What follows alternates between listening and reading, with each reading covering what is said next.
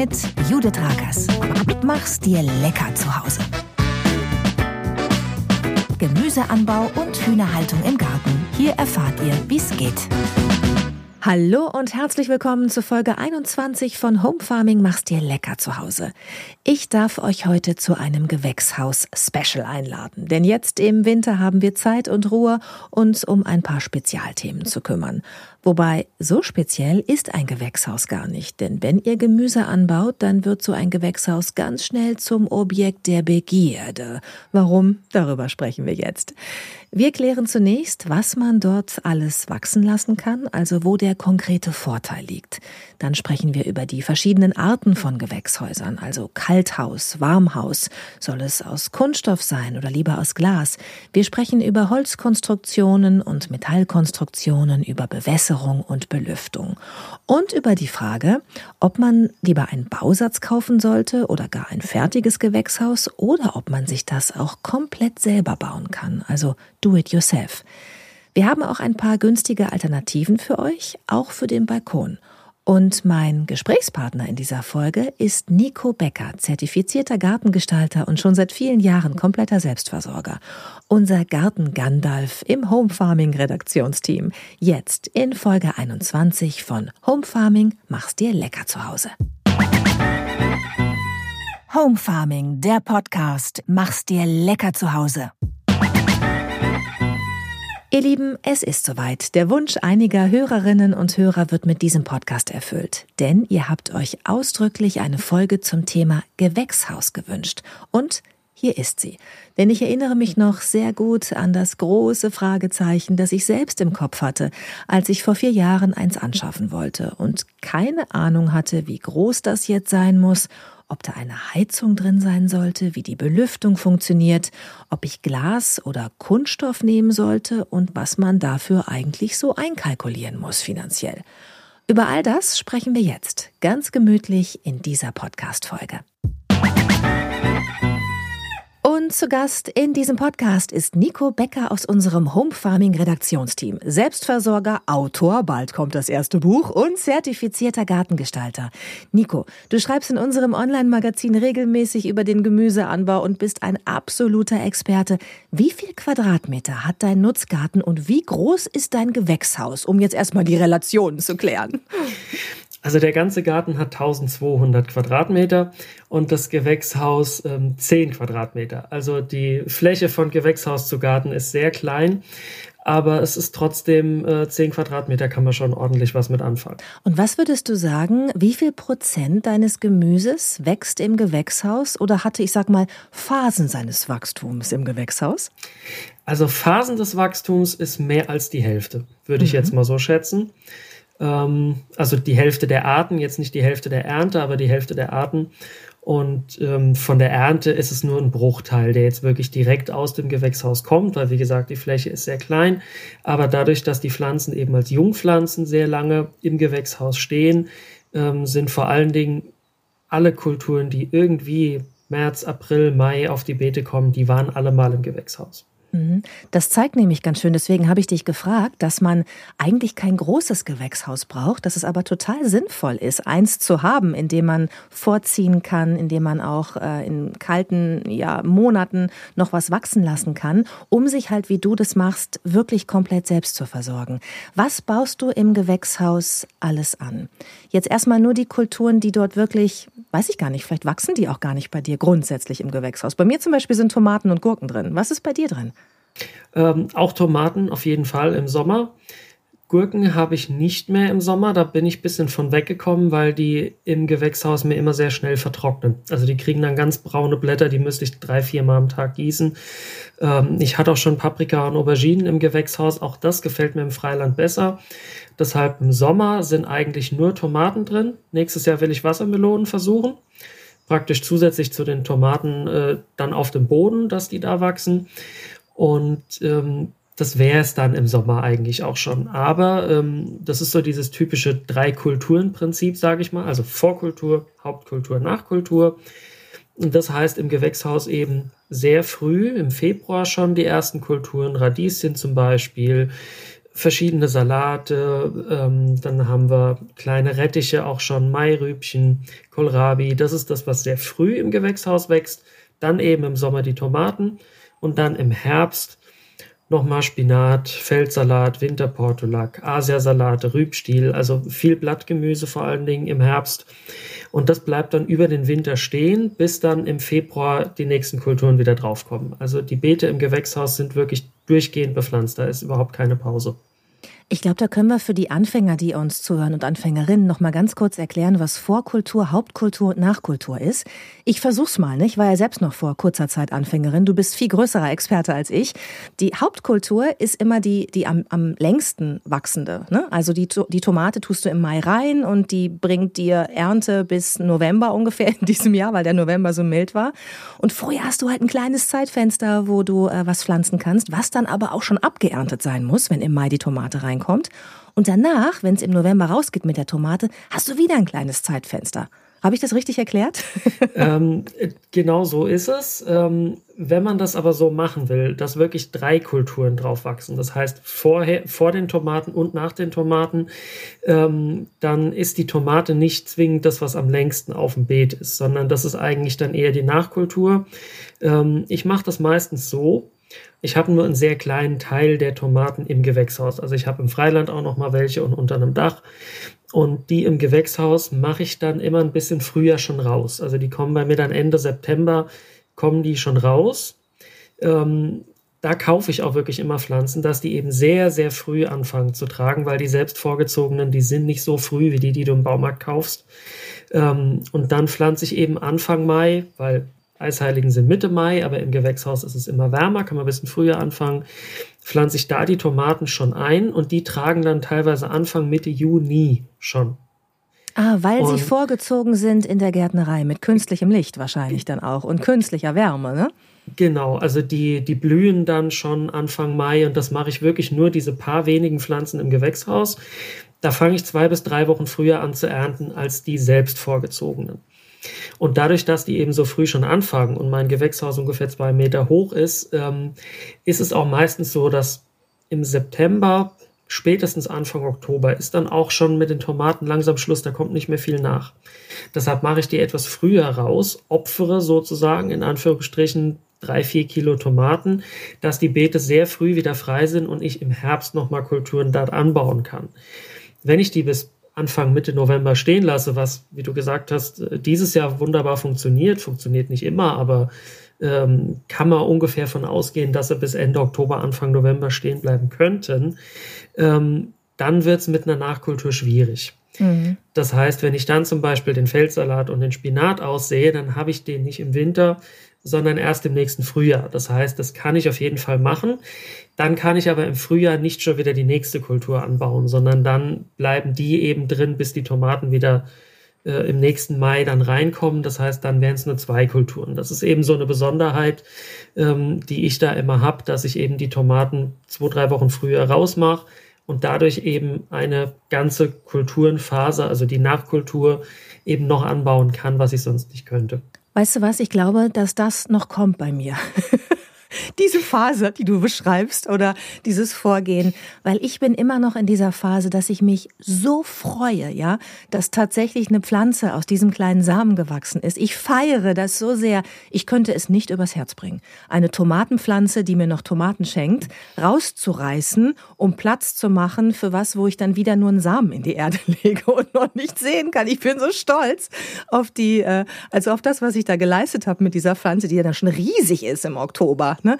dass ich das einfach nicht kann. Aber ich glaube, das kann sich ja auch jeder selber überlegen, ne? ob er rausreißen möchte, um Platz zu schaffen, oder ob er wie ich einfach aus sentimentalen Gründen bis zur letzten Sekunde Seite an Seite mit den dann irgendwann gefrorenen Tomaten an den Pflanzen sein möchte. Ja, also das muss absolut nicht sein. Das ist wirklich so eine, so eine Eigenheit von mir, dass ich halt sage, okay, ähm, ich habe ja eh Tomaten um die Zeit. Ich habe draußen meine Tomaten und ob ich jetzt dann äh, ein Schälchen mehr oder weniger Tomaten ernte, ist mir dann im Endeffekt egal. Dann habe ich wirklich lieber den Feldsalat zum Beispiel, der bei mir im Freiland überhaupt nicht will. Also ich habe schon so oft versucht, das funktioniert selten und im Gewächshaus funktioniert er immer. Wirklich? Oh, da habe ich ganz andere Erfahrungen gemacht. Ich habe äh, ich hab, ähm, ganz viel Feldsalat in so, in so, also wirklich in Kübeln und in Hochbeeten. Vielleicht ist es in Hamburg einfacher. Nee, das sind wirklich die Hochbeete. Also in Hochbeeten funktioniert das sehr gut. Ähm, also diese ganz kleinen Kulturen, wo die Pflanzen wirklich aus einem Samenkorn nur eine ganz kleine Kultur wächst, ähm, die sind bei mir auf diesen Riesenbeeten einfach total verloren. Da komme ich gegen das Unkraut nicht an, äh, da muss ich gießen ohne Ende, dass das überhaupt erstmal keimt. Und ähm, deshalb ist Feldsalat wirklich so eine Kultur, die funktioniert bei mir im Freiland nicht zuverlässig. Das funktioniert mal, ja. Aber im Gewächshaus weiß ich wirklich, wenn ich da Ende September, sagen wir mal, den Feldsalat sehe, dann weiß ich, ich kann den fürs Weihnachtsessen einplanen. Also der ist jetzt so, dass ich sage, man könnte jetzt äh, ungefähr ernten, aber ich warte noch bis Weihnachten. Und das sind einfach die Gründe, warum ich das mache. Aber wie gesagt, das müsste nicht sein. Aber eine Kultur zusätzlich zu den Tomaten geht auf jeden Fall immer. Entweder danach, Oktober, November, oder halt dann im Winter das Gewächshaus leer stehen lassen und dann aber sehr früh auch schon wieder anfangen. Also Mitte, Ende Februar, wenn jetzt kein sehr kaltes Jahr ist, geht problemlos im Gewächshaus mit eben diesen frühen Kulturen. Home Farming, der Podcast. Mach's dir lecker zu Hause. Also du hast jetzt gerade gesagt, dass du das Gewächshaus für die Hauptkultur benutzt äh, und dann für eine Vorkultur und auch für eine Nachkultur. Benutzt du es denn auch zum Vorziehen deiner Pflanzen? Also viele haben in ihren Gewächshäusern ja so Pflanztische, ne, habe ich zum Beispiel drin. Und dann könnte man da ja auch das ganze Jahr über immer irgendwelche Pflanzen relativ windgeschützt und, und regengeschützt vorziehen unter geordneten Bedingungen. Äh, machst du das? Ja, also dafür ist das Gewächshaus auch wirklich für mich persönlich am wichtigsten. Also auf die Tomatenpflanzen mehr oder weniger im Sommer könnte ich auch verzichten. Da wäre mir jetzt das Gewächshaus äh, den, den Kosten, äh, also die Kosten einfach nicht wert, nur für ein paar Tomaten. In meinem Garten, weil ich eben auch äh, viele andere Tomaten habe. Ähm, für die Jungpflanzen ist es wirklich wichtig. Also die reine Beetfläche bei mir sind ja ungefähr 500 Quadratmeter und ich versuche möglichst keine Jungpflanzen zu kaufen. Erstens geht das richtig ins Geld. Also ich habe das mal ausgerechnet, wenn ich alle Jungpflanzen, die ich im Jahr brauche, wenn ich die alle kaufen würde, bräuchte ich weniger Saatgut, würde ich ungefähr 100 Euro an Saatgut sparen, müsste aber 3.000 bis 4.000 Euro ähm, für Jungpflanzen bezahlen. Weil du äh, so viel anbaust. Ja, also ich habe das mal ausgerechnet, ähm, wie viel das ist. Und ähm, deshalb habe ich einfach gesagt, nee, nee, da wird jetzt jede Pflanze selbst vorgezogen. Ich will es natürlich auch. Also ähm, ich baue ja selbst das an, damit ich auch die ganze Zeit dabei bin, während das wächst. Und ähm, die Jungpflanzen sind aber wirklich nur im Spätwinter bis zum Ende vom Frühjahr bei mir im Gewächshaus. Also sprich von je nach Art äh, von Ende Februar bis Mitte Mai. Danach wird es für Jungpflanzen da drin einfach zu warm. Also wenn ich zum Beispiel Salate oder Kohl für die Herbst- und Winterernte vorziehe, dann mache ich das draußen. Ähm, halt unter einem Netz, weil da die Vögel immer ganz gerne dran gehen. Aber ähm, es wäre im Gewächshaus viel zu warm. Also da würden mir die Salate nicht keimen, ähm, die würden nicht schön wachsen. Ich müsste mehrere Male am Tag gießen. Deshalb ist es wirklich hauptsächlich für die Zeit Februar bis Mai. In der Zeit passiert aber das Allermeiste an Jungpflanzen. Also ich ziehe das ganze Jahr über vor, bis September fast sogar. Ähm, aber das sind immer kleine Mengen. Das ist dann mal so 30, 40 Salat- oder Kohlpflanzen.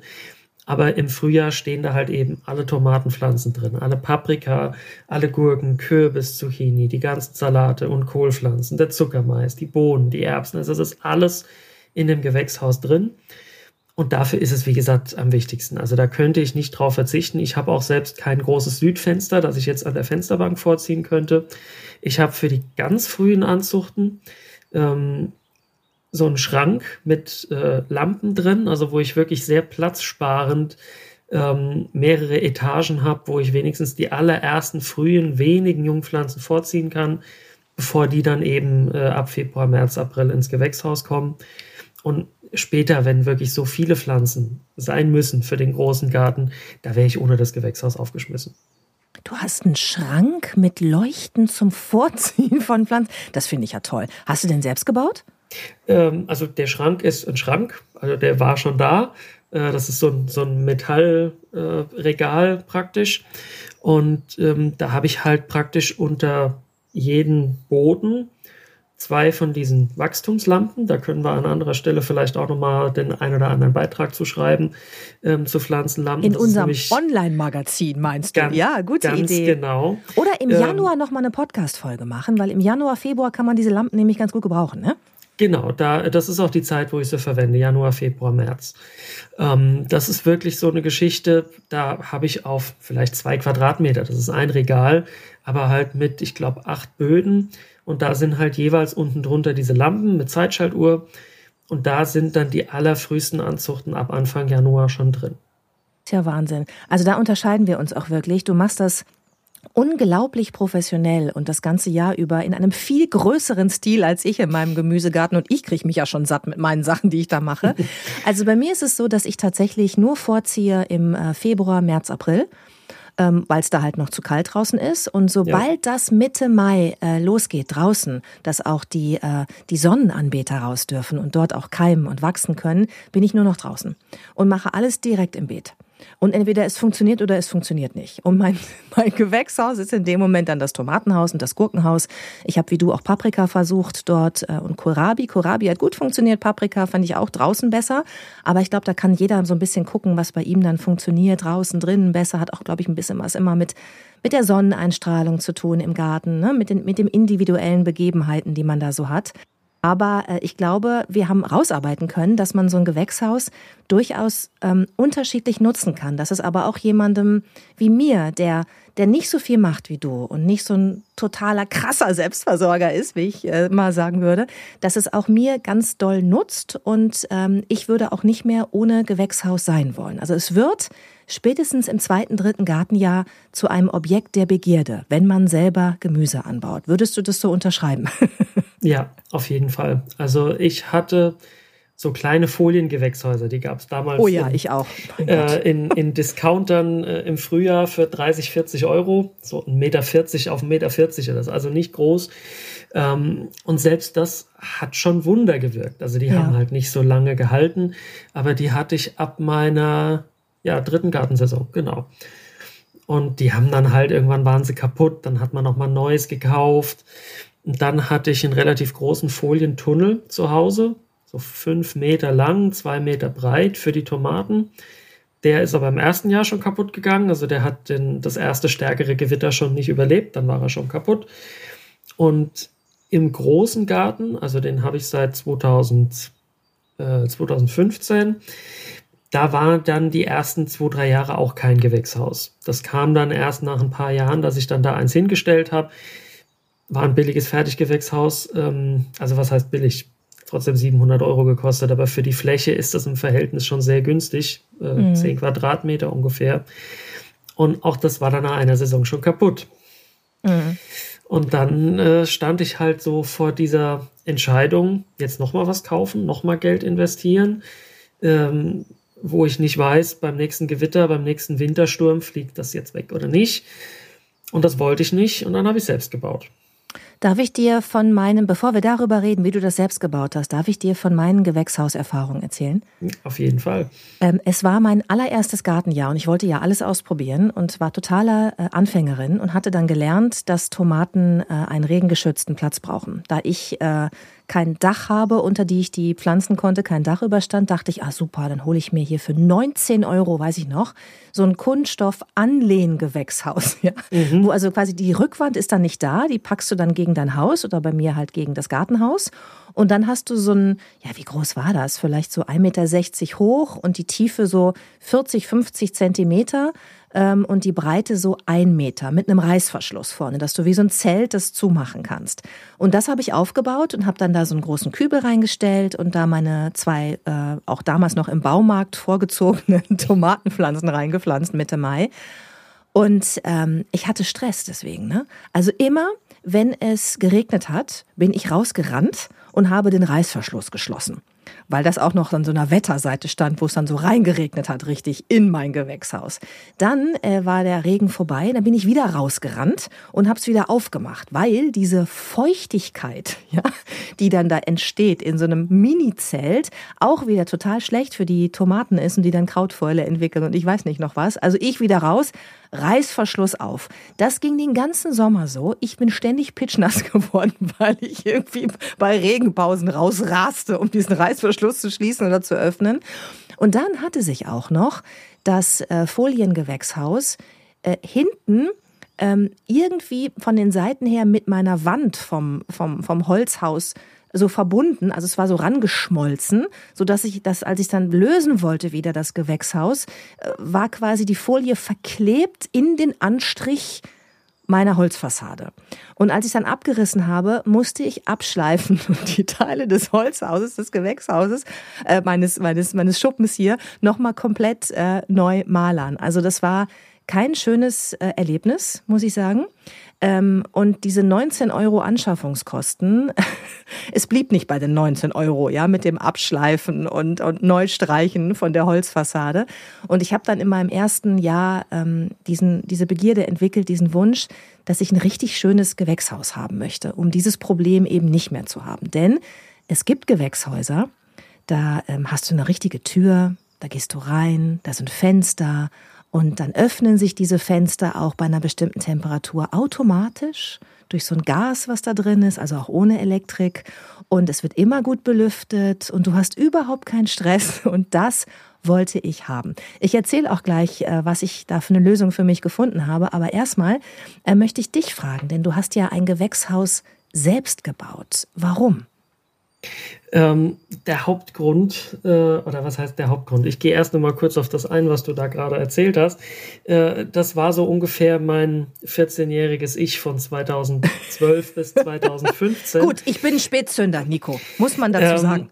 aber es, es war genau das. Also diese, diese Foliengewächshäuser, ich, ich kann wirklich nur jedem von diesen kleinen Foliengewächshäusern unbedingt abraten, weil äh, wenn es feucht ist, dann ist es da drin, wenn es geregnet hat, feuchter, also die Pflanzen sind feuchter, als wenn sie draußen stehen. Mhm. Weil da mhm. können sie wieder trocknen, da drin können sie nicht trocknen.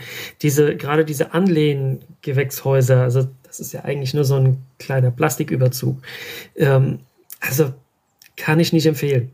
Da staut sich spätestens ab Anfang Mitte Juli, wenn die Pflanzen halt ordentlich Platz eingenommen haben da drin, da staut sich die Feuchtigkeit da drin und ab Mitte, Ende August, wenn es jetzt kein super trockenes Jahr ist, da hast du die Pilzkrankheiten. Da mhm. kannst du machen, was du willst. Und äh, ich habe, ich war halt damals auch noch ein bisschen jünger, ähm, als ich das gemacht habe. Äh, Stimmt, wirklich, du warst 14, ähm, hast du gerade gesagt. Ja, ähm, als ich diese Erfahrung einmal gemacht habe, dass wirklich dieses Dach nichts gebracht hat und die, die Krautfäule und der Mehltau, sogar Mehltau, der geht eigentlich nicht so an Tomaten, selbst das hatte ich da drin, hatte ich im nächsten Jahr dann die glorreiche Idee, alle Blätter abzuschneiden. Also ich habe den Tomatenpflanzen keine Blätter gelassen. Ich habe dann alles abgeschnitten. Alles? Ja, also das war Können dann die dann noch überleben? Überleben ja, aber so wirklich viel Geschmack war da nicht, weil die konnten halt nun mal keine Photosynthese betreiben. Ja. Ähm, solche Fehler macht man halt am Anfang. Und deshalb kann ich wirklich von, von diesen kleinen, also vom kleinen Rauminhalt, diese Foliengewächshäuser absolut abraten. Dann pflanzt sie lieber nach draußen, stellt die Kübel raus. Und wenn irgendwie jetzt zwei Wochen lang durchgehend Regenwetter gemeldet ist, keine Ahnung, stellt Regenschirme drüber und bindet die fest oder was weiß ich. Das ist alles noch besser als, als diese Dinger. Es also muss ich, halt wieder trocknen können. Ne? Es muss dann wieder genau. Wind durch die Blätter wehen können, der die Feuchtigkeit abtrocknet und so. Sonst funktioniert es nicht. Genau, das Wichtige, und das ist auch da nochmal zu erwähnen, das Wichtige bei den Tomatenpflanzen ist, dass sie wieder trocken werden. Die dürfen nass werden, das ist überhaupt kein Problem. Also wenn eine Tomatenpflanze, oder sagen wir mal, wir haben einen Sommer und es regnet jede Nacht durch. Und jeden Tag scheint die Sonne. Sehr unwahrscheinlich, aber in der Theorie. Da kriegen die Tomaten keine Pilzkrankheiten, weil die werden im Freiland, ähm, die werden dann wieder trocken. Und wenn sie nach mindestens 24 Stunden wieder abgetrocknet sind, kriegen sie nichts. Also es ist wirklich nur wichtig, dass sie wieder trocknen können. Aber das weiß man ja immer nicht, ne? was ein für ein Tomatenjahr und für, für ein, also ja. für ein meteorologisches Jahr äh, erwartet. Ich habe zum Beispiel vor zwei Jahren probiert, ganz viel rauszupflanzen und das war ausgerechnet dieses Jahr. War das? Nee, das war letztes Jahr. Genau. Letztes genau. Jahr. Letztes ja. Jahr, wo, wo also alle Freilandtomaten dahingerafft wurden von Braunfäule, weil einfach die Bedingungen irgendwie Worst-Case-Szenario waren. Und das fand ich natürlich doof, ne? weil ich hatte mir mit ja. dem Vorziehen der Tomaten genauso viel Mühe gegeben wie in den Jahren zuvor und wie auch in diesem Jahr. Und äh, deswegen kann ich nur sagen, aus eigener Erfahrung, Foliengewächshaus war schwierig. Ja. ähm, draußen ist halt, kann funktionieren, aber hängt dann auch vom Wetter ab, was man ja nicht im Griff hat. Aber ja. Gewächshaus funktioniert eben großartig bei ja. Tomaten.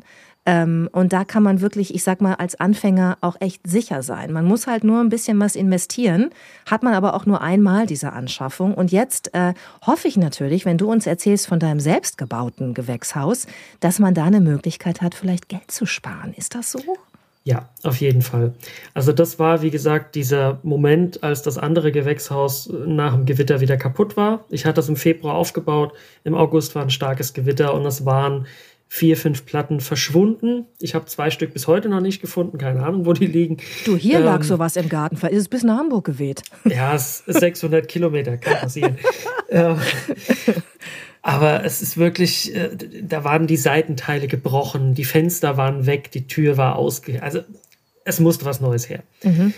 Und dann habe ich halt gesagt, nee, sowas Billiges in Anführungsstrichen, 750 Euro, ähm, kommt mir nicht mehr in den Garten. Und dann hatte ich geguckt, was kosten denn hochwertige Gewächshäuser.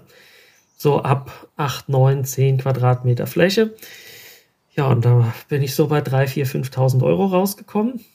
Und, ähm, und dann rechnet man das auf die Tomaten um, wie mein Vater das getan hat, und denkt sich, ach nee, dann vielleicht doch lieber kaufen im Biomarkt. Ja, wenn es nur die Tomaten wären, aber wie gesagt, bei mir ja, geht es ja, halt eben. hauptsächlich um die Jungpflanzen und da wäre selbst dieses 4000 Euro Gewächshaus nach einem Jahr schon wieder drin. Ähm, aber das wollte ich einfach nicht investieren. Und dann habe ich halt überlegt, kann ich das selbst bauen?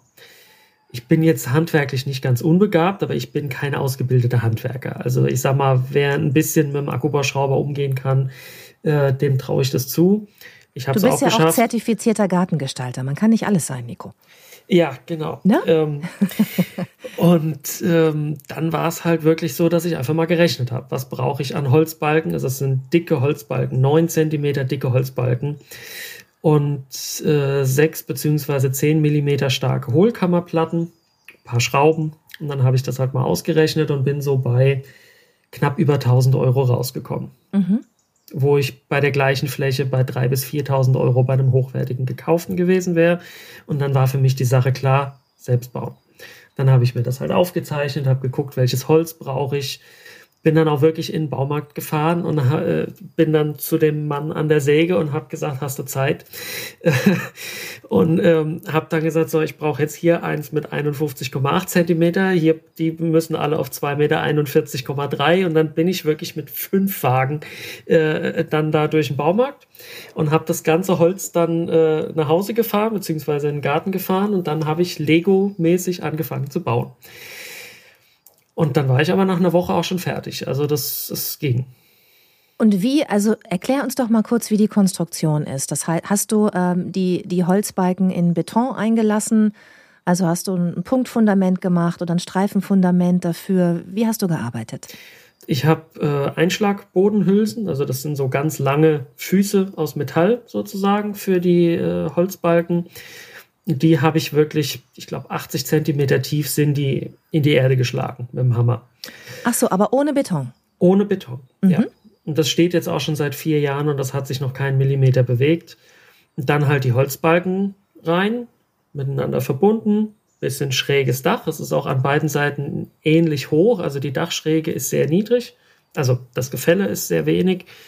An der höchsten Stelle sind es, glaube ich, 2,10 Meter zehn und an der niedrigsten 1,98 Meter. Also da ist ziemlich wenig Gefälle drin. Deswegen habe ich auch besser als bei diesen typischen Trapezgewächshäusern oder dreieckigen Gewächshäusern auch eine sehr hohe Seitenhöhe, was eben vor allem für die Tomaten wichtig ist, weil diese typischen günstigen Gewächshäuser haben halt eben eine sehr niedrige Seitenhöhe. Und da muss ich dann die Tomaten ja, Ende Juli schon abbrechen und muss gucken, weil, dass Ja, weil, Nico, die werden, muss man mal einmal kurz sagen, die werden durchaus so 1,70 Meter bis 2 Meter hoch. Locker, ne? Äh, wie viel? 1,70 bis 2 Meter. Äh, ich hatte schon Exemplare mit 4,20 Meter. Was? Ja. Wir brauchen unbedingt diesen, diesen Schrank mit den UV-Lampen. Dann kriegen wir auch vier Meter hohe Tomaten. Das hatte, glaube ich, eher mit der Sorte zu tun und das war ein super Tomatenjahr. Und damals hatte ich halt äh, sehr große Kübel, also ich glaube 60 oder 80 Liter mit super teurer, ganz toller Erde, noch gemischt mit Kompost und Pferdemist war, glaube ich, auch noch drin. Mit Sicherheit, und, sonst wären sie niemals so groß geworden. Und die hingen bis oben voll. Also ich bin wirklich im Oktober auf die Leiter. Sonst wäre ich da halt nicht drangekommen. Männer haben ja manchmal so ein bisschen Schwierigkeiten mit der Einschätzung von, von Größen äh, und Längen. Bist du sicher, dass es vier Meter waren? Waren es nicht vielleicht nur 1,85 Meter? Nein, nein, nein, nein. Ich weiß es. Ich habe sie nachher, als ich sie rausgeholt habe, wirklich mit dem Zollstock abgemessen. und was für eine Sorte war das? Ähm, Hochloma heißt die Sorte. Aha. Aber es gibt, gibt einige Sorten, die so hoch werden können. Also ich finde es ja auch manchmal ganz toll, wenn man was zum Angeben im Garten hat. Ne? Das ist so eine, ja, das merke ich mir jetzt. Ich habe zum Beispiel, ich glaube in meinem zweiten Jahr, ähm, so riesen Kürbisse ähm, ja. mir reingepflanzt. Die schmecken gar nicht, das wusste ich auch. Aber ich wusste, die werden groß, Giant sowieso hießen die, äh, wo ja. die in Amerika diese Wettbewerbe machen. Da machen die doch immer, wer hat den größten? Also Kürbis, ne? genau. In Amerika. Und die habe ich mir geholt, einfach nur, weil ich wollte, dass wenn Leute durch meinen Garten gehen, die natürlich alle so total so, weißt du gärtnerst jetzt? Oder hä, kannst du das denn? Dass die diese Riesenkürbisse sehen. Und ich dann so nehme, ja, das habe ich aus einem Samen gezogen. Und das natürlich mit der Tomate ist das ja auch irre, wenn man so eine vier Meter hohe Tomate hat und sagt, ja, ich gehe da mit der Leiter hoch. Also das werde ich jetzt ausprobieren. Ja. Nur mein Gewächshaus ist nicht groß genug. Unter welchem Dach hast du das bitte angebaut? Ähm, das ist, wir, wir haben so, ein, so eine Terrasse gehabt und die hat 2,80 Meter Dachhöhe und da ist unten drunter haben die Tomaten gestanden, also auf Erdhöhe und das mhm. Dach ist da aber genauso hoch. Deshalb weiß ich auch, dass das Dach über vier Meter hoch ist. Und die waren bis oben hin und sind nur ein Stück seitwärts gewachsen. Dann. Ah, okay. Jetzt, wo du das ansprichst, äh, die waren quasi auf Erdhöhe. Ähm, du, ich, ich gehe mal davon aus, dass du in deinem Gewächshaus das so machst, dass du die Pflanzen in die Erde pflanzt und ja. nicht in Kübel oder ja. in große Tröge oder so, die jetzt quasi mit dem, mit dem Boden nicht verbunden sind, weil da noch irgendwie Platten liegen oder ein Betonfundament ist oder so, richtig? Genau, also die wachsen in der Erde und das ist auch wirklich wichtig fürs Wasser, weil im Gewächshaus haben wir immer Probleme mit der trockenen Erde, weil da kommt ja nie Feuchtigkeit hin, auch im Winter nicht. Und ähm, die Gewächshaustomaten, die gewöhne ich ganz, ganz langsam an die Trockenheit. Also die gieße ich beim Einpflanzen die erste Woche jeden Tag kräftig. In der zweiten Woche dann sechsmal. In der dritten Woche fünfmal. Und irgendwann ist es so weit, dass ich das so gut wie gar nicht mehr gießen muss. Weil also, sie sich eben die, die Feuchtigkeit ähm, aus dem Boden holen können. Das ist auch meine Erfahrung. Deswegen würde ich das gerne nochmal unterstreichen. Ich habe in meinem Gewächshaus ringsrum die Tomaten ähm, und vor Kopf auch Gurken. Und ich habe in der Mitte, weil einfach noch Platz war, so einen ganz großen ja so einen Kübel hingestellt, so einen, so einen länglichen, an dem ich rechts und links vorbeigehen kann. Und da habe ich auch noch mal Gurken.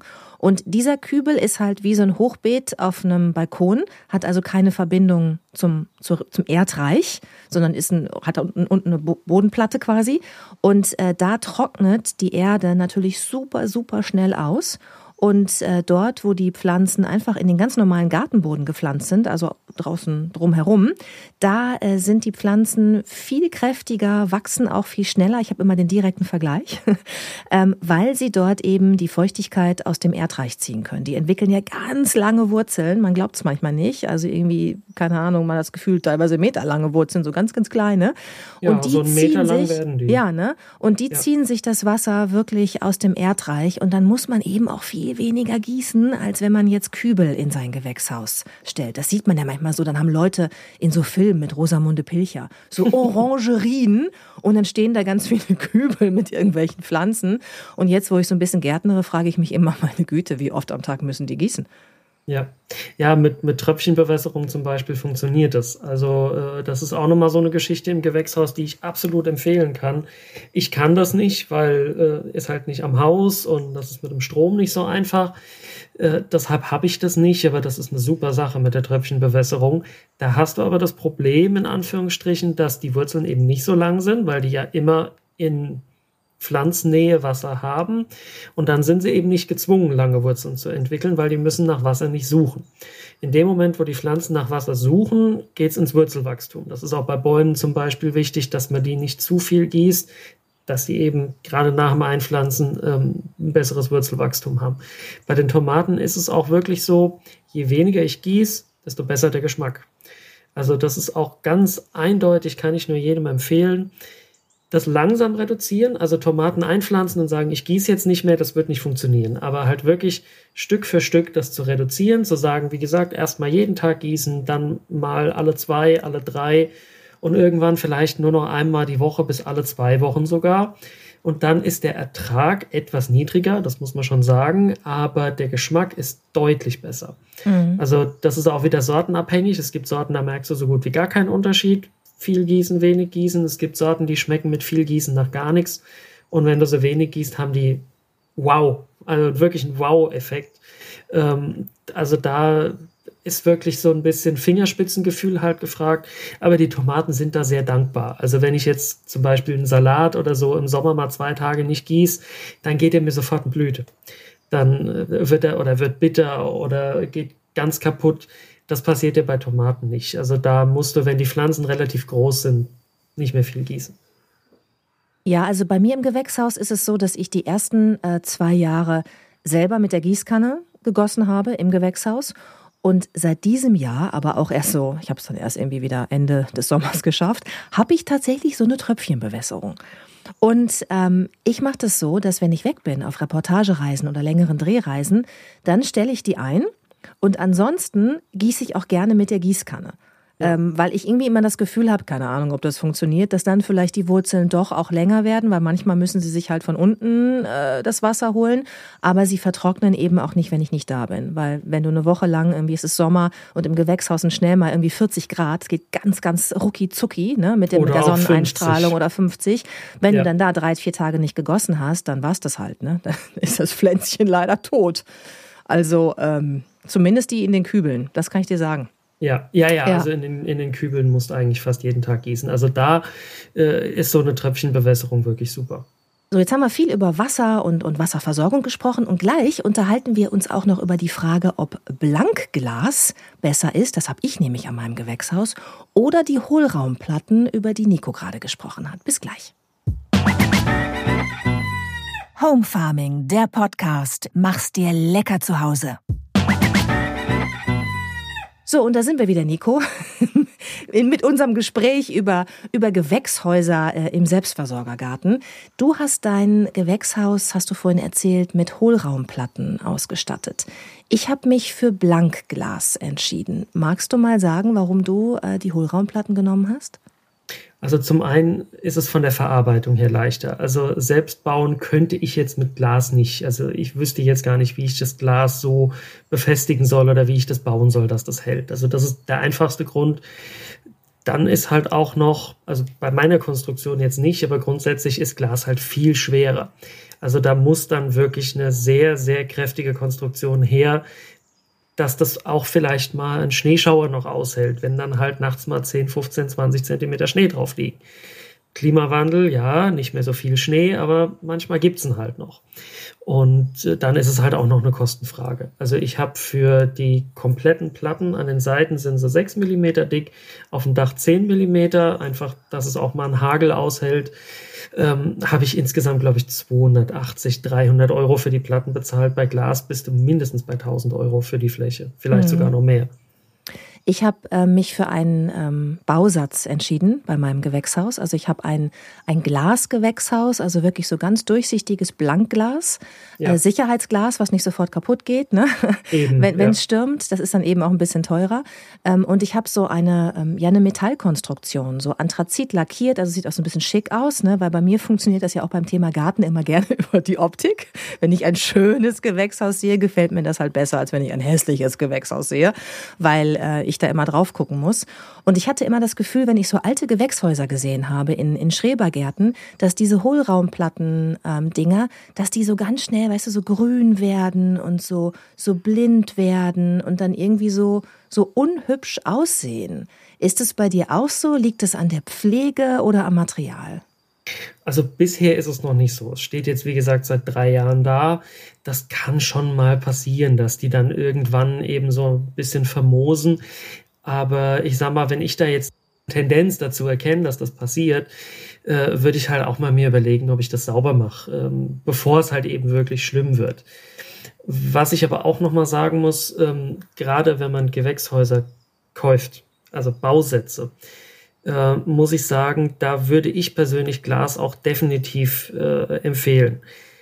Ist eine Stange Geld teurer. Also da reden wir dann bei derselben Größe mal ganz schnell von 500 Euro mehr, die das kostet. Aber ich sag mal, wenn der Standort nicht richtig windgeschützt ist, dann gebe ich Brief und Siegel drauf, dass bei den Gewächshäusern mit, sagen wir mal, 10 Quadratmetern unter 1000 Euro die halten nicht länger als zwei Jahre, ohne dass irgendeine Platte wegfliegt oder die Fenster nicht halten oder die Tür nicht hält.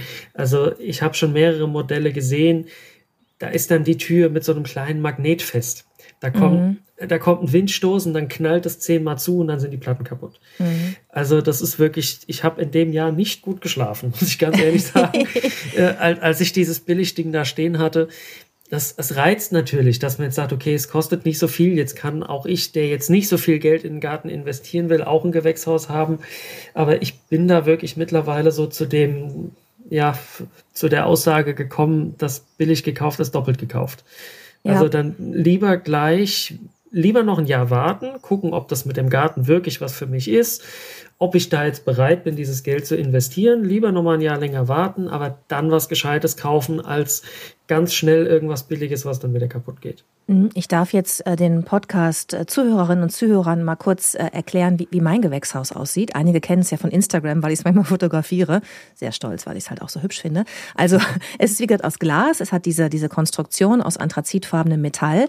Es ist so, ich weiß gar nicht, wie die Grundfläche ist, aber ich würde mal sagen, es ist so dreieinhalb Meter, vier Meter, ja, dreieinhalb Meter lang und vielleicht so zweieinhalb Meter breit und hat eine so eine, so eine Doppeltür, die ich, also ich habe einen rechten Flügel und einen linken Flügel, dass ich das öffnen kann, dass ich auch mit der Schubkarre rein kann. Und oben eben Fenster, wo ich so ein, das war dann gar nicht so teuer, ich glaube 60 Euro oder so, so Öffner drin habe. Da ist irgendwie so ein Gas drin und mhm. bei einer gewissen Temperatur äh, sorgt halt dieses Gas für, keine Ahnung, Ausdehnung, Schließen, I don't know. Jedenfalls öffnet sich dieses Fenster, ohne dass ich irgendwie Elektrik haben muss, was ich nicht habe da bei meinem Gewächshaus. Und es sorgt eben dann auch für eine Belüftung. Das äh, war nicht ganz günstig. Es war jetzt eins, auch nicht eins der teuersten. Es war auf jeden Fall ein Selbstbausatz. Äh, aber es hat schon, ähm, ich sag mal, ich weiß gar nicht, wie teuer war das? Bestimmt so 3000 Euro dieser Bausatz. Und ich habe echt lange überlegt, aber nach diesem Theater mit diesen Foliengewächshäusern habe ich es halt dann gemacht und gesagt, okay, aber diese, ich sag mal, 1500 Euro aufbauen, das machen die dann nämlich auch, äh, wenn du das bei einem, bei einem Fachhandel kaufst, die spare ich jetzt und baue das selber auf mit meinem Vater. Ich beschreibe die Geschichte auch in meinem ersten Buch, ähm, die fast zu einer Enterbung. Nein, so viel gibt's bei uns nicht zu holen. Aber also wir hatten, boah, ich habe mich so gestritten mit meinem Vater. Der, der, war so, der war so maximal genervt vom Aufbau dieses Gewächshauses, weil es eben keine ehrliche Holzkonstruktion war wie bei dir. Das kann der und das mag der auch, sondern das war wie so Märklin Metall in groß, weißt du, mit so ganz mhm. frickeligen kleinen Schrauben und dann sind die immer hinten in diese Leisten reingerutscht, das Gegenstück und dann äh, war diese Beschreibung auch so, dass mein Vater das irgendwie auch nicht verstanden hat. Ich habe dann versucht zu helfen, aber dann war schon der Punkt erreicht, wo man auch auf mich nicht mehr hören wollte. Also es war wirklich, es war grauenhaft. Und ähm, wir haben irgendwie, ich glaube, eine Woche Zeit dafür einkalkuliert, fünf, sechs Tage, mit, mit äh, Punktfundament. Also wir haben die, die ähm, quasi die, die Stützen also wirklich einbetoniert, ne, in so, in so Rohre, Beton, dass das also richtig fest ist für die Ewigkeit. Ähm, wir dachten, dass wir mit fünf, in fünf Tagen fertig sind mit allem. Und wir haben, glaube ich, ich weiß nicht, zweieinhalb Wochen gebraucht, bis dieses Ding stand. Und echt, äh, es war super nervig und ich habe es so bereut, während wir gebaut haben, dass ich mich darauf eingelassen habe. Aber Ich kann dir sagen, es ist wahrscheinlich wie bei einer Geburt. man, man vergisst die Schmerzen. Man vergisst die Schmerzen. Ich erfreue mich jetzt an diesem ästhetisch sehr schönen Teil da in meinem Garten und äh, finde es auch ganz großartig, dass ich mich zum Beispiel für dieses Blankglas entschieden habe, für Glas, weil es eben, ich, ich finde persönlich einfach hübscher ist, so ein Glas-Gewächshaus. Ähm, ähm, aber es hat einen Nachteil, über den ich mit dir auch gerne nochmal sprechen möchte. Das hast du nämlich gerade gar nicht genannt.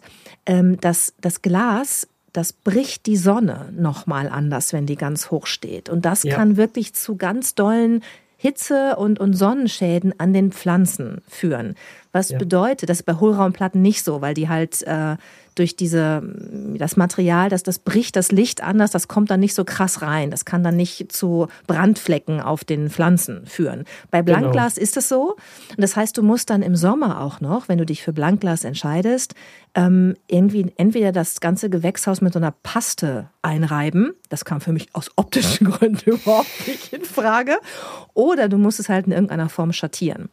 Ähm, mein Gewächshaushersteller, äh, den ich nicht nenne, weil ich keine Werbung mache hier, ähm, der hat ähm, so, so Rollos. Ähm, bietet der an, die du mit so Nupsis so draufstecken kannst und die ziehst du einfach runter und dann ist es schattiert.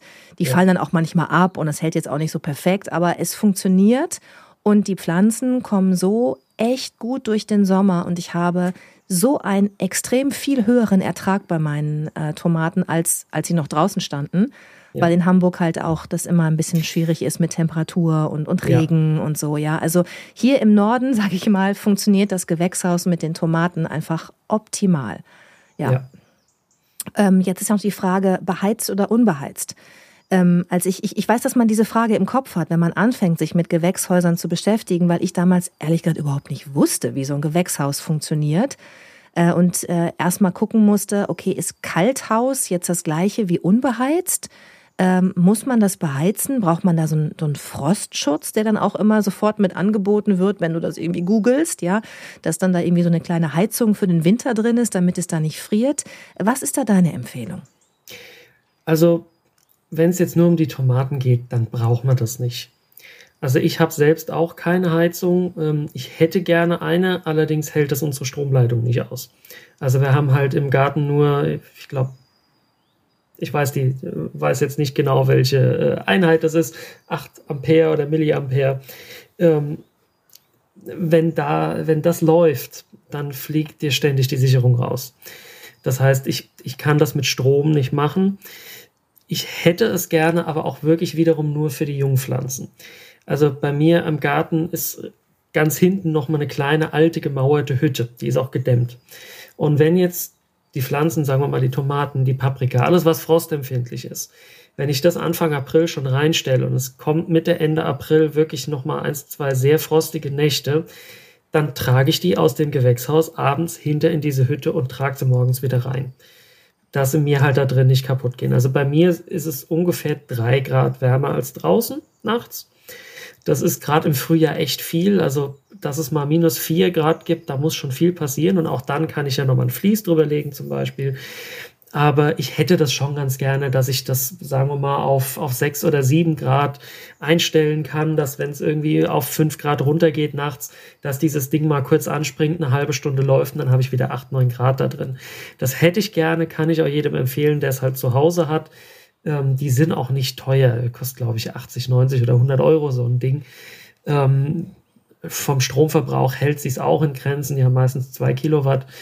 Ähm, das kann ich schon empfehlen, aber es ist nicht nötig. Also, wenn wir jetzt über die Winterkulturen reden, beim letzten Mal, wo ich im Podcast war, hatten wir es von der Frosthärte der Pflanzen.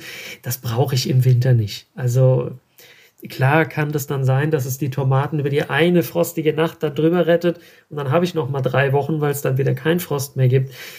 Aber ich persönlich würde sagen, wenn es nicht um die Jungpflanzen geht oder jetzt jemand nicht versuchen will, äh, wie mein Nachbar, der hat Ende März da seine Tomaten schon drin, der hat eine Heizung da drin, äh, der erntet dann im Mai schon Tomaten. Äh, Aber es ist ja auch nicht so richtig nachhaltig, ne? Ja, ich. ja, also das finde ich also. dann, äh, also für mich wäre das nichts. Ich würde das wirklich nur für diese paar wenigen Nächte nutzen, wo es halt wirklich nochmal frieren würde ich habe mir das mal angeguckt, das wären jetzt dieses Jahr wäre es eine Nacht gewesen im April und Mai. Äh, letztes Jahr wären es, glaube ich, sieben oder acht gewesen. da hätten wir vielleicht einen Stromverbrauch von maximal drei, vier, fünf Euro gehabt. Mhm. Also das wäre es mir wert, aber alles andere nicht. Ja, ich finde auch, ähm, ich habe mich da jetzt gerade erst wieder mit beschäftigt äh, für ein neues Projekt. Man kann so viel Gemüse anbauen in jedem Monat des Jahres. Äh, und man kann so viel in den Vorrat nehmen, um sich damit auch äh, selbst zu versorgen, dass man, also es ist jetzt wirklich meine Haltung, dass man das nicht braucht. Ja, ähm, auf, kein, auf ja? jeden Fall. Also es ist wie, wie, immer nice to have, irgendwie Luxus, aber man braucht es nicht. Man kann sich ja. selbst versorgen, ohne dass man irgendwie mit Heizung arbeitet und ähm, auch lecker selbst versorgen und vielseitig. Auf jeden Fall. Also dann hat man nicht die komplette Vielfalt das ganze Jahr über. Ich habe dann halt keine Tomaten im Dezember, aber dafür habe ich jede Menge anderes. So, jetzt haben wir über Gewächshäuser gesprochen und gerade kamen ja auch schon mal so ein paar Zahlen. Ja, ich da äh, irgendwie ein paar tausend Euro ausgegeben. Du sagst auch, ah, lieber nicht irgendwie was Günstiges kaufen. Man bereut es am Ende, man zahlt am Ende mehr. Was ist denn jetzt, wenn ich wirklich sage, ich kann es aber nicht? Ja, ich, ich will das jetzt auch nicht dafür ausgeben. Welche Möglichkeiten habe ich dann? Welche Alternativen? Ist es dann dieses doofe Foliengewächshaus, was sich verklebt mit dem Holz? Oder äh, hast du andere Tipps? Also wenn wir jetzt zum Beispiel von der Anzucht reden oder von den frühen und sehr späten Kulturen, da kann ich wirklich diese kleinen Frühbeete empfehlen. Die sind aufgrund der Größe halt nicht so windanfällig. Und da sind dann auch die billigen, halten auch viele Jahre. Also da muss schon, klar, wenn ein Riesenhagel kommt, ist auch das kaputt, aber sowas kann einem immer passieren. Aber damit kann ich schon auch sehr viel machen. Also wenn ich auch da wieder zum Beispiel diese Fensteröffner einbaue, die kosten dann auch wieder ein paar Euro. Aber im Endeffekt, sage ich mal, komme ich für 60 bis 80 Euro an einen kleinen Frühbeetkasten. Dann investiere ich nochmal 30 in so einen kleinen Fensteröffner. Und dann habe ich da auch die Möglichkeit, zum Beispiel Salate, Kohlrabi, Radieschen, eben schon sehr, sehr früh anzubauen. Also da kann ich Mitte, Ende Februar aussehen, wenn jetzt kein super kalter Winter ist. Dann habe ich im Mai schon mein erstes Gemüse. Und auch später kann ich das noch machen. Die sind halt auch, wenn ich sie jetzt nicht irgendwie in Betonfundament gieße, ist bei denen nicht nötig, ähm, sind die halt auch mobil. Da kann ich zum Beispiel sagen, okay, jetzt habe ich im Herbst da hinten noch ein paar Salate stehen. Die sind irgendwie jetzt vorm Herbst nicht mehr richtig groß geworden. Dann nehme ich das, stelle das einfach drauf. Und dann, das wirkt Wunder. Also da muss man nur, und das ist da wiederum noch wichtiger als bei den Gewächshäusern, die dürfen nicht so lange zu sein. Wenn da zum Beispiel im April ein Salat drin ist und es scheint bei 20 Grad die Sonne, dann ist da nach 10 Minuten 40 Grad drin. Dann ist der Salat kaputt. Deshalb entweder wirklich am Haus, wenn man regelmäßig rein und rausgehen kann, um das halt äh, auf und zu zu machen, oder halt eben mit solchen Öffnern und das wirkt dann für die Tomaten nicht, aber für alles andere äh, auch schon Wunder. Hast du denn auch einen Tipp für äh, unsere Hörerinnen und Hörer, die ähm, auf dem Balkon anbauen? Äh, auch da geht es. Also diese Frühbeetaufsätze, auch die kann ich wieder selbst bauen. Äh, ist behaupte ich wie beim Gewächshaus auch, äh, wenn ich es gleich selbst baue, ist es auch nicht schwieriger wie diese Bausätze. Also äh, was du vorhin erzählt hast, mir ging es ganz genauso. Ich habe auch, bin auch verzweifelt. Ich habe gedacht, ich mache das mal alleine. Dann hatte ich da diese eine Seite fertig, habe gemerkt, ich kann die jetzt nicht loslassen, dann fällt die. Dann habe ich das festgehalten und habe schnell überall rumtelefoniert, dass mal schnell jemand kommt und mir was hält. Ach ähm, Mensch, ich sehe es vor mir, ich kriege richtig Mitleid. ich glaube, jeder also, weiß genau, wie diese Situation ist. ja, also das war nicht so schön. Aber so ist es bei diesen Frühbeetaufsätzen auch. Auch da kann ich äh, für ein Hochbeet, für ein kleines sowas bauen. Und damit kann ich Salat ernten, Kohl ernten, was weiß ich, alles Mögliche verlängern, sowohl nach vorne als auch nach hinten. Ja, und da kann ich nochmal den Tipp geben, da wirklich mal zu googeln, weil das natürlich im Podcast ein bisschen schwierig ist, jetzt genaue Anbauanleitungen zu geben. Aber man kann sich zum Beispiel aus alten, ausrangierten Fenstern ganz tolle Frühbeetaufsätze selber bauen. Da muss man dann auch nur noch so ein bisschen was dran bauen, weil die Öffnung hat man ja schon durch das Fenster. Und da gibt es auch ganz, ganz viele tolle Tipps, die man sich da abholen kann, um sich eben kostengünstig äh, auch so ein, so ein Frühbeet äh, ja, auf den Balkon zu holen. Ja, also ich würde jetzt mal so schätzen, das selbst zu bauen, selbst wenn man alles kauft, ist mal bei unter 100 Euro, auf jeden Fall. Ja, ja, und ich habe jetzt auch so Frühbeetaufsätze dieses Jahr ähm, mir gekauft, auch, auch mit, mit Hohlraumplatten, so ganz dünn aber.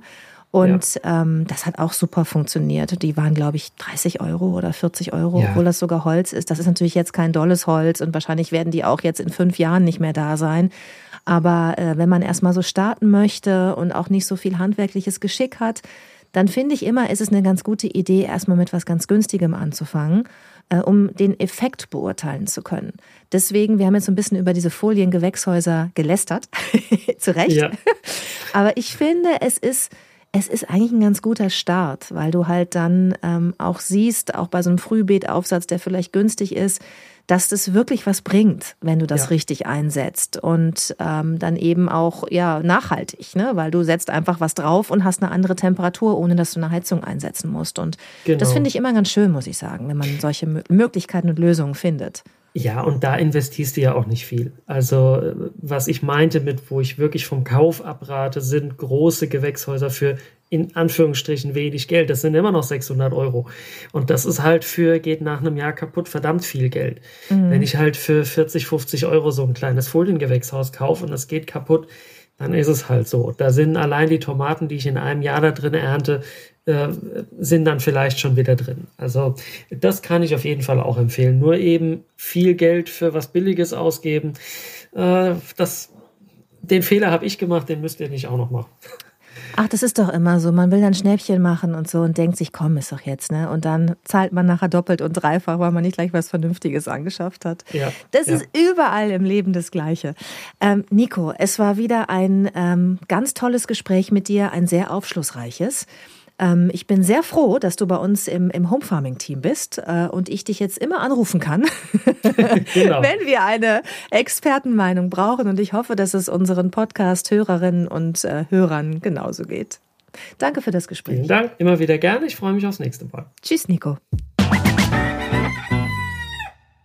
So, ihr Lieben, das war Nico Becker aus unserem Home Farming Redaktionsteam. Wenn ihr euch ein Bild zum Podcast Gast machen wollt, dann schaut einfach in unser kostenloses Online-Magazin unter www.homefarming.de. Unter Farm stelle ich euch mein Team vor und dort findet ihr auch den Link zu Nikos Instagram-Seite. Ihr könnt auch einfach bunter Nutzgarten auf YouTube suchen und dort gibt's dann sogar ein Video von seinem Gewächshaus für alle, die sich mal anschauen wollen, wie das aussieht, wenn man sein Gewächshaus einfach komplett selber baut. Wenn ihr meins sehen wollt, dann empfehle ich euch meine Instagram-Seite, denn ich habe also wirklich jetzt schon mehrere Sommer ganz stolz aus meinem Gewächshaus berichtet. So, ich hoffe, Nico und ich konnten euch ein bisschen inspirieren und konnten viele Fragen, die ihr zu diesem Thema habt, beantworten. Schreibt mir gerne auf Instagram, wenn ihr euch auch ein Thema wünscht oder wenn noch Fragen offen geblieben sind. Wir bemühen uns dann, diese zu beantworten. Denn ihr wisst ja, diesen Podcast mache ich nur für euch. Ihr findet ihn überall, wo es Podcasts gibt und ihr könnt ihn kostenlos abrufen, jederzeit unter www.homefarming.de. Dort findet ihr auch alle bisher erschienenen Podcast-Folgen. Und jetzt bleibt mir nur noch euch zu sagen, macht's euch lecker zu Hause. Also genießt die Adventszeit und ähm, ja, ich freue mich auf euch in zwei Wochen. Eure Judith.